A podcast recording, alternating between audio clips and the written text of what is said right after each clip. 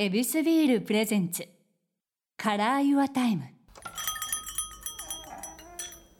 いやそれこそですよ。今回のあの映画なんていろんな、えーこう表現の仕方っていうのがあったふうに思うんですけども影響されていくものとか取り入れようって思ったきっかけとかもあるんですかね？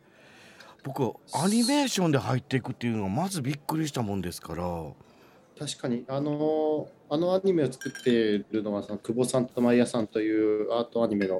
素晴らしい人たちなんですけどあの2人の「とつくにの少女」という作品を短編で見て素晴らしいと思ったのでお願いしたりっていう経緯はありますね。じゃあこういろんなものをこう拾い集めていく時間っていうのがまさにこうぎゅーっと一緒にやりたい表現したいっていうふうになってくってこともあるんですね。そうですね、はいへえなんかこうつながっていったあの作品になっていくんだ。いやなんか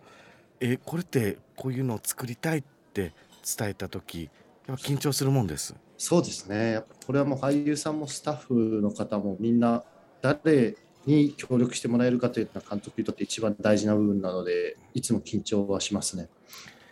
えー僕が作品を見た本当に素敵だと思ったからちょっと聞かせてもらいたいんですけどやっぱりあの表現はアニメーションでいくってもう決めてたんですか？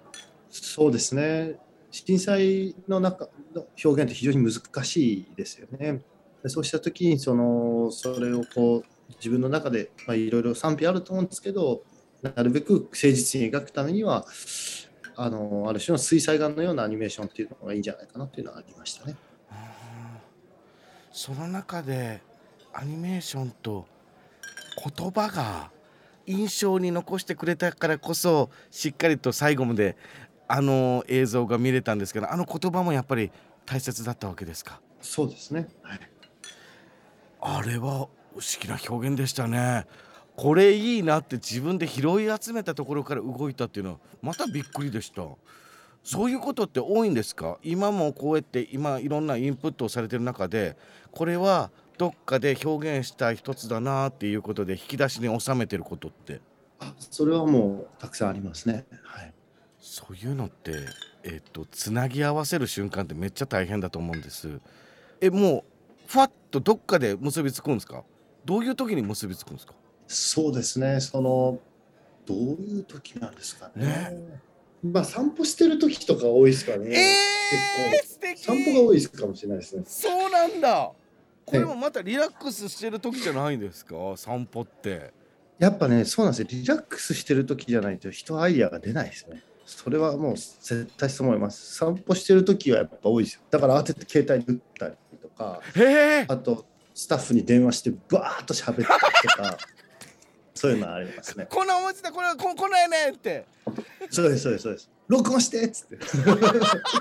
忘れちゃうしこの熱量も閉じ込めたいですねそうなんですよ。そうなんです、そうなんです。わかあらすごいいいこと聞けたじゃあやっぱり監督の頭の中には常にいろんな世界があってそこにインプットしたアイデアがひょいひょいって入って馴染むかどうか見てるんだそうですね。まさにまさに。そのだから何が何とつながるかが意外とわからなかったりするんですよね。うわーなんかこう RPG スクールっていうのを今思い出しましたねなんか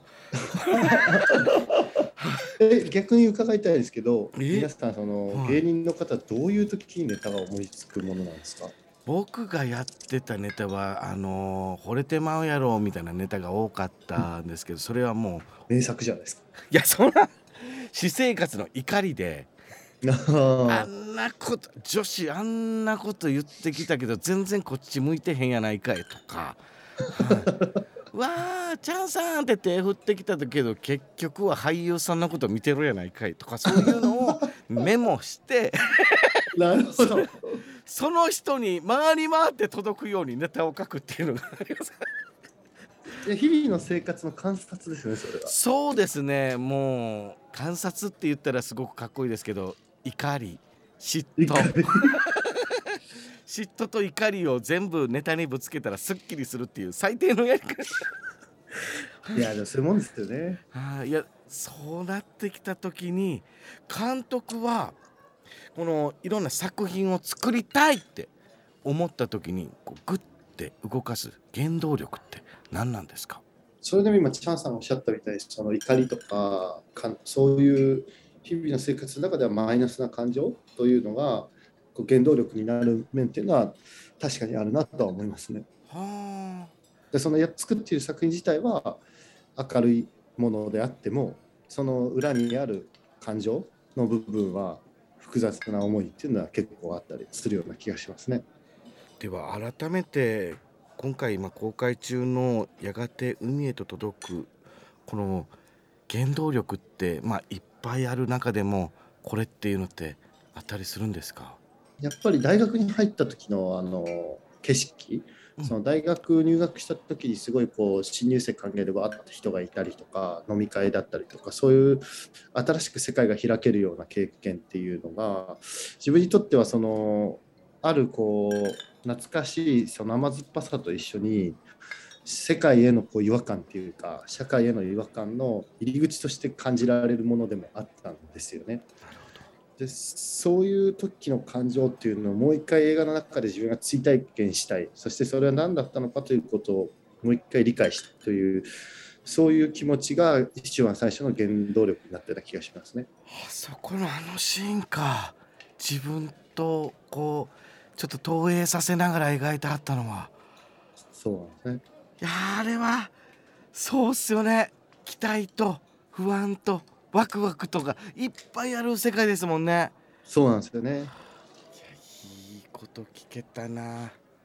映画ってそうやって楽しむんだっていうのも同時に監督そうやって楽しんでたんだっていう新たな視点もいただけたな。今回この映画はすごく視点っていうものが重要になっているような気がしてもういろんな場面全部の場面が大切ですねこの映画。そうですね。うん。もうねオブラートに包むのやめてみんなで早く語り合いたいな。ね見てる人同士でこれ語ったらすごく素敵な言葉がいっぱい生まれるはず。ぜひ皆さん見てほしいと思います。監督この気は早いんですけどもあの次回作の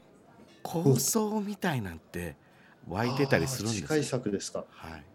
次回作は、まあ、もちろんいくつか構想は、うん。あのあります。はい。で、まあ、いくつかというかいくつかの企画が、まあ、今自分の中で考えてるのあるんですけどどれがね取れるようにお金出してくれる人が必要ですからね。どの企画が誰がどう出してくれるかによって変わってきちゃうんで自分じゃ決められないってとこもあるだいぶあのプロフェッショナルでありリアルな話も聞けましたね。うん、なんか触りだけでも教えてもらえませんか？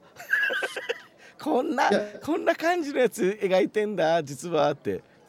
大きい方向はやっぱ一つあると思っていて、はいそれはどういうふうに自分たちが生きていくのかっていうテーマだと思っています。それはどういうことかというと、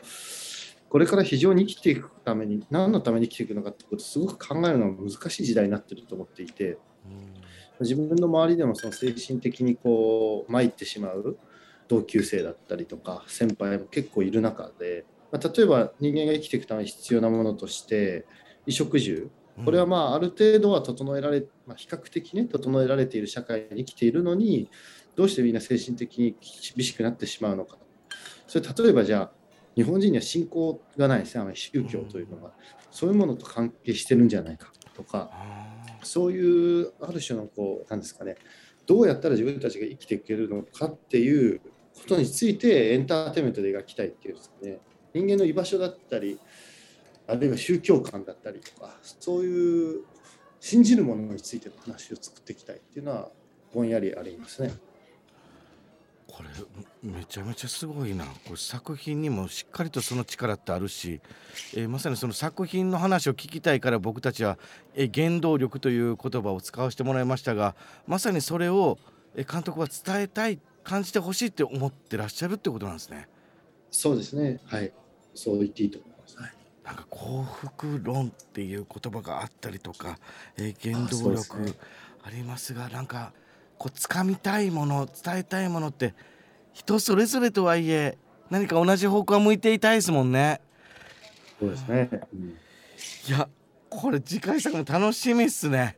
なんか最後の言葉にすごくほっこりした自分とまた言葉自体に背中を押してもらえて嬉しかったですありがとうございます。ありがとうございますいやもうこれね僕の質問ばっかりで申し訳なかったです、えー逆にですね、えー中川龍太郎監督の方から自分の言葉でですねリスナーの皆様に今回の映画について、えーお言葉、えーいただけないでしょうか？こうやがて見えて届くという作品はある種のこの青春のきらめきを描いた新しい種類のあのラブストーリーであり青春映画だと思うんですね。なのでそこの部分をこうぜひ劇場の大スクリーンでその爽やかな作品という気持ちを持ってね見てもらえたら嬉しいなと思います。まさにその通りだと思います。しっかりと楽しめました。ありがとうございます。ありがとうございました。監督この店は、えーしっかりとビールを飲みながら番宣ができるスタイルを貫いてます。あの、はい。次回作の時もぜひここでリラックスしてください。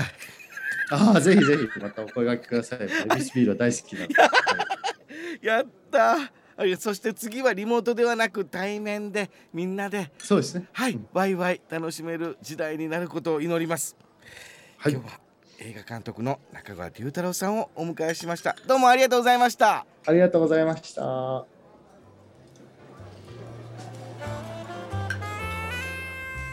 ここでお知らせです。